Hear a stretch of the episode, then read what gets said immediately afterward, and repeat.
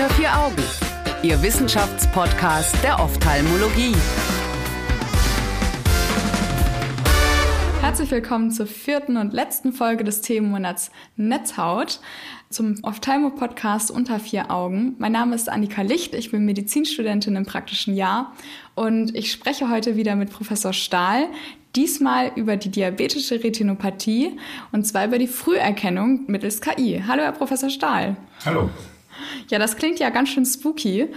Eigentlich ist dafür ja der Augenarzt da und jetzt setzt man da einen Computer hin oder wie kann ich mir das vorstellen? Also ich glaube, man muss immer, wenn man über KI spricht, sich klar machen, dass es äh, zumindest in meiner Wahrnehmung sind das Assistenzsysteme. Mhm. Und ich glaube, dass wenn wir zwei Schritte zurück machen und uns mal anschauen, mit wie vielen anderen Assistenzsystemen wir täglich arbeiten, da gar keinen Grund haben, irgendwelche Berührungsängste zu haben, weil Sie haben in Ihrer Netzhautsprechstunde ein OCT, was Ihnen hilft, zur richtigen Diagnose zu kommen. Genau. Das setzen Sie völlig routiniert und selbstverständlich ein. Und genauso kann es auch mit KI-Systemen sein, wenn sie eben richtig eingesetzt werden. Dann unterstützen Sie den Arzt bei der Findung der richtigen Diagnose oder bei der Therapieplanung. Ersetzen werden Sie ihn sicher nicht. Wie kann ich mir das denn jetzt praktisch bei dem Gerät vorstellen, das wir jetzt in dieser Studie ein bisschen genauer untersuchen? Genau, die Studie, die wir uns rausgesucht haben, die hat im Prinzip ja kein Gerät untersucht, sondern einen Algorithmus. Das ist mhm. ja einfach ein Stück Software. Ja.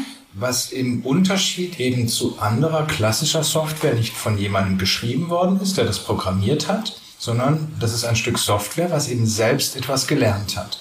Und diese Software hat eben gelernt, diabetische Retinopathie zu erkennen. Und das hat sie gelernt mit einem riesig großen Datensatz. Das waren viele hunderttausend Fundusbilder, die dort eingespielt wurden. Und letztlich muss man das so, sich so vorstellen, dieser Algorithmus, der bekommt dann immer die Aussage, das ist eine milde diabetische Retinopathie und das ist eine moderate. Also er braucht schon in der Lernphase quasi den Goldstandard, dass ihm jemand sagt, was ist das denn?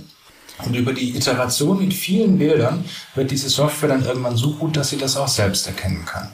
Es gibt ja dann so ein Phänomen bei sowas, das heißt Overfitting. Das heißt, dieses System passt sich enorm gut an den bestehenden Datensatz an, kann dann aber neue Bilder nicht so gut verwerten. Wie hat man das da vermieden? Das ist ganz wichtig. Also Sie können diese Algorithmen in die Perfektion treiben, indem Sie sie immer wieder und immer wieder über den gleichen Datensatz laufen lassen. Und dann mhm. werden die auf diesem Datensatz, wie Sie es gesagt haben, unschlagbar gut. Und dann geben Sie diesem äh, System dann einen neuen Datensatz und dann sind Sie plötzlich gar nicht mehr so gut. Weil Sie dann Spezifika trainieren, die eben nicht mehr Bestandteil der Erkrankung sind, sondern zufälliger Bestandteil dieses Datensatzes, mit dem sie eben gelernt haben und überhaupt nichts mit der Erkrankung zu tun haben. Und ähm, die Herausforderung ist dann eben an der richtigen Stelle aufzuhören und diese Systeme nicht weiter lernen zu lassen, sondern zu sagen, okay, das ist jetzt ein sehr gutes Ergebnis und wenn wir jetzt weitermachen, dann laufen wir ins Overfitting. Dann lernt das System nicht mehr diabetische Retinopathie zu erkennen, sondern zufällige Spezifika auf den Bildern, die zufällig gerade mit dieser Kamera in dieser Klinik gemacht wurden. Und das ist dann nicht mehr übertragbar. Und wie hat man das jetzt bei dem Programm vermieden? Die haben sich eben einfach angeschaut, ab welcher Stufe, ab welcher Wiederholungsstufe sind dann die Verbesserungen so marginal, dass man sagen kann, da hört man jetzt auf. Und dann mhm. wurde einfach an der Stelle aufgehört zu lernen. Und dann gibt man dem System einen neuen Testdatensatz. Aha, das sind okay. dann Bilder, die das System in der Lernphase nicht kannte. Und da geht es dann wirklich darum, okay, jetzt neuer Datensatz, neue Bilder, jetzt zeig mal, was du gelernt hast. Und wie gut ist das System geworden? Das ist äh, zugegebenermaßen sehr gut geworden. Also man hat da immer Erfreulich. diese... Ja, weil Sie am Anfang spooky gesagt haben, habe ja. ich jetzt gesagt, gedacht, Sie sagen wahrscheinlich nicht erfreulich. ähm, aber ich, ich finde auch, es ist erfreulich, weil äh, man kann es ja, wenn man es richtig einsetzt, wirklich auch zur Unterstützung nutzen. Und dieses System, es gibt ja auch andere, die sind wirklich gut darin, die diabetische Retinopathie in verschiedene Stadien einteilen zu können. Also keine milde, moderate, schwere, behandlungsbedürftige und auch proliferative diabetische Retinopathie. Und das sind natürlich gerade bei so einer hochprävalenten Erkrankung wie der diabetischen Retinopathie, für die es ja auch Screening-Programme gibt, die, wie wir alle wissen, nicht zu 100 Prozent befolgt werden. Da ist deutlich Luft nach oben, da können wir noch besser werden, da können wir Patienten screenen, zu denen wir jetzt vielleicht gar keinen Zugang haben.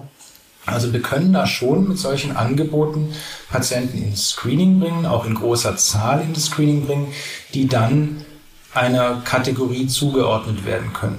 Ich glaube, man muss sich aber klar machen, das ist nur mal eine erste Zuordnung. Und wenn die gut ist, dann führt sie eben dazu, dass eine Vorselektion stattfindet. Welcher Patient muss jetzt wie dringend vom Augenarzt gesehen werden?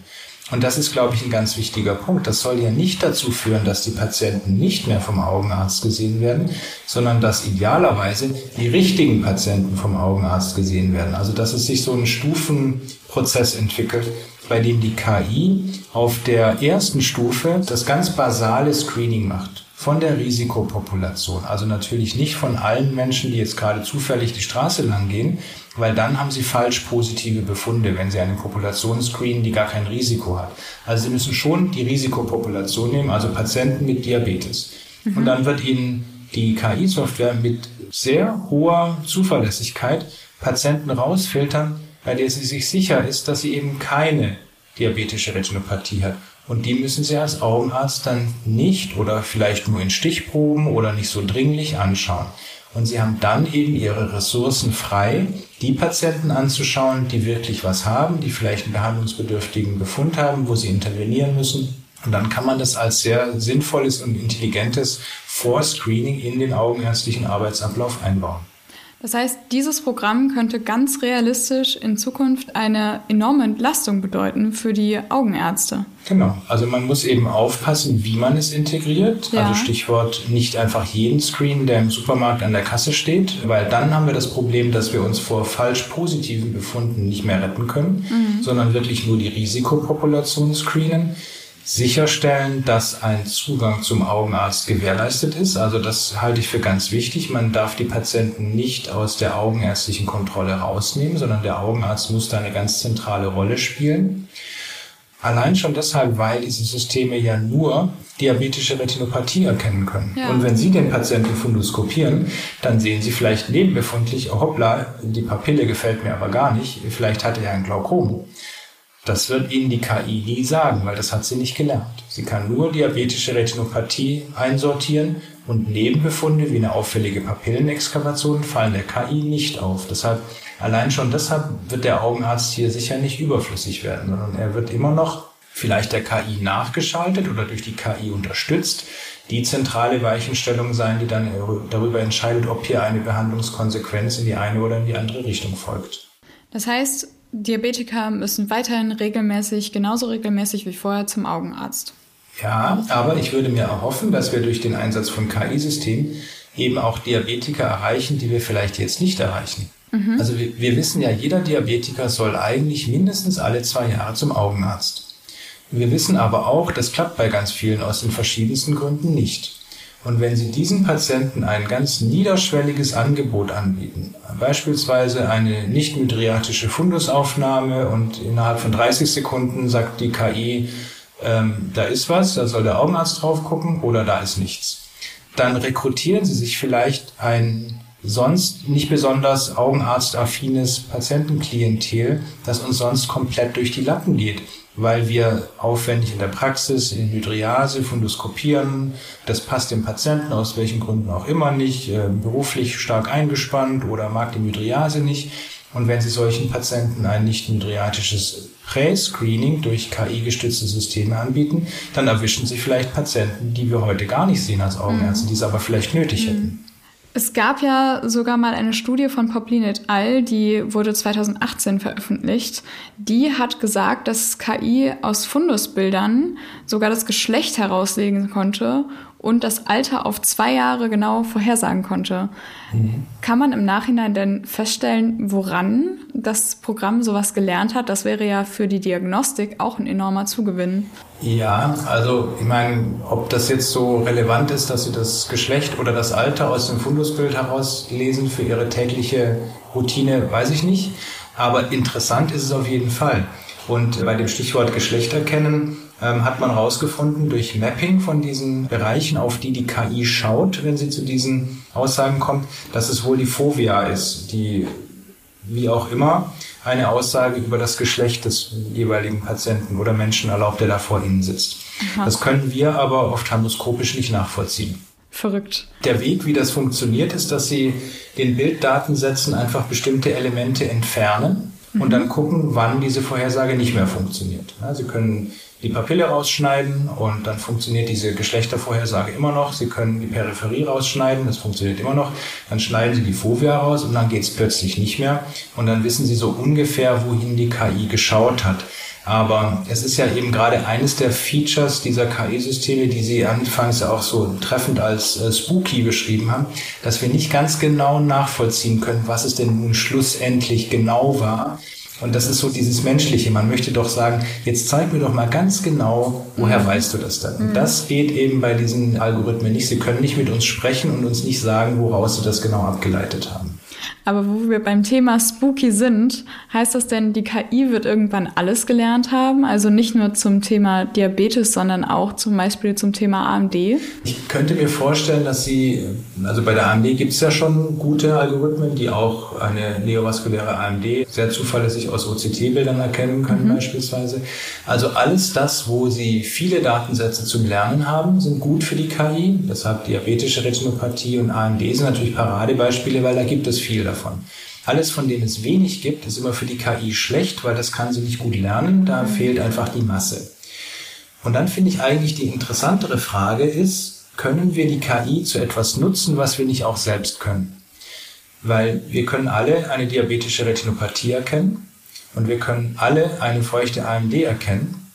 Gut, wir können jetzt nicht das Geschlecht am Fundusbild erkennen, aber das hilft uns auch nicht viel weiter, wenn wir es könnten. Was uns aber weiterhelfen würde, wäre zum Beispiel, haben wir ein KI-System, was uns anhand eines OCT-Bildes sagen kann, diese Frau Müller, die gerade vor Ihnen sitzt, wird vermutlich 17 IVOMs über die nächsten drei Jahre brauchen und der Visus von heute 0,4 wird in drei Jahren vermutlich 0,3 sein. Das wäre was, was heute kein Augenarzt kann. Mhm. Also kann man die KI vielleicht gerade in der Prognose auch dahin bringen, dass sie uns wirklich einen Mehrwert liefert, indem sie aus den Bildern was rausliest, was uns einfach aufgrund der, des großen Merkmalsraums verschlossen bleibt. Das sind ja unendliche Informationen, die gerade in so einem OCT-Datensatz drin sitzen und wir scrollen das durch und wir nehmen da wahrscheinlich auch viel mehr Informationen unbewusst auf und verarbeiten sie, als wir so bewusst dann auch wiedergeben. Aber vielleicht steckt da noch mehr drin, was die KI uns vielleicht jetzt wirklich Mehrwert bringend, ähm, Stichwort Prognose, dann auch in den. Alltag bringen kann. Okay, das ist ja ein sehr spannender Aspekt. Das heißt, ich muss mir jetzt auch kein, ne, keine neue Facharztrichtung suchen, wenn ich an der Augenheilkunde interessiert bin. Nein, das sollten Sie auf keinen Fall machen, weil es ist das, es ist das schönste Fach, was Sie sich aussuchen können. Und ähm, es ist, glaube ich, das, was ich eingangs gesagt habe. Wir, wir werden die KI in Zukunft genauso als Assist-Device nutzen, wie wir jetzt völlig selbstverständlich das OCT nutzen. Da machen wir uns ja auch keine Sorgen, dass wir durch das OCT überflüssig werden, sondern wir benutzen das OCT in unserem Arbeitsalltag und genauso können wir KI-Systeme in unserem Arbeitsalltag benutzen, damit wir als Augenärzte besser werden. Darüber hinaus gibt es ja auch schon in anderen Fachrichtungen wie der Dermatologie oder der Radiologie schon Assistenzsysteme, die genutzt werden. Okay, das ist doch ein sehr schöner Schlusspunkt. Dann freue ich mich, dass ich mich nicht weiter umgucken muss. Ich danke Ihnen für Ihre Zeit, Herr Professor Stahl. Das war schon die vierte und letzte Folge des Themenmonats Netzhaut. Danke auch den Zuhörern fürs Einschalten und unserem Sponsor Bayer für die Unterstützung in diesem Themenmonat. Alle Studien zu dem Thema finden Sie auf unserer Homepage unter vieraugen.org. Wir freuen uns, wenn Sie im nächsten Themenmonat wieder einschalten. Es wird sich alles um die Katarakt drehen und bis dahin wünsche ich Ihnen eine gute Zeit. Tschüss. Unter vier Augen. Eine Produktion der CareCom GmbH unter der Leitung von Prof. Dr. Alireza Mirshahi und Tobias Kesting.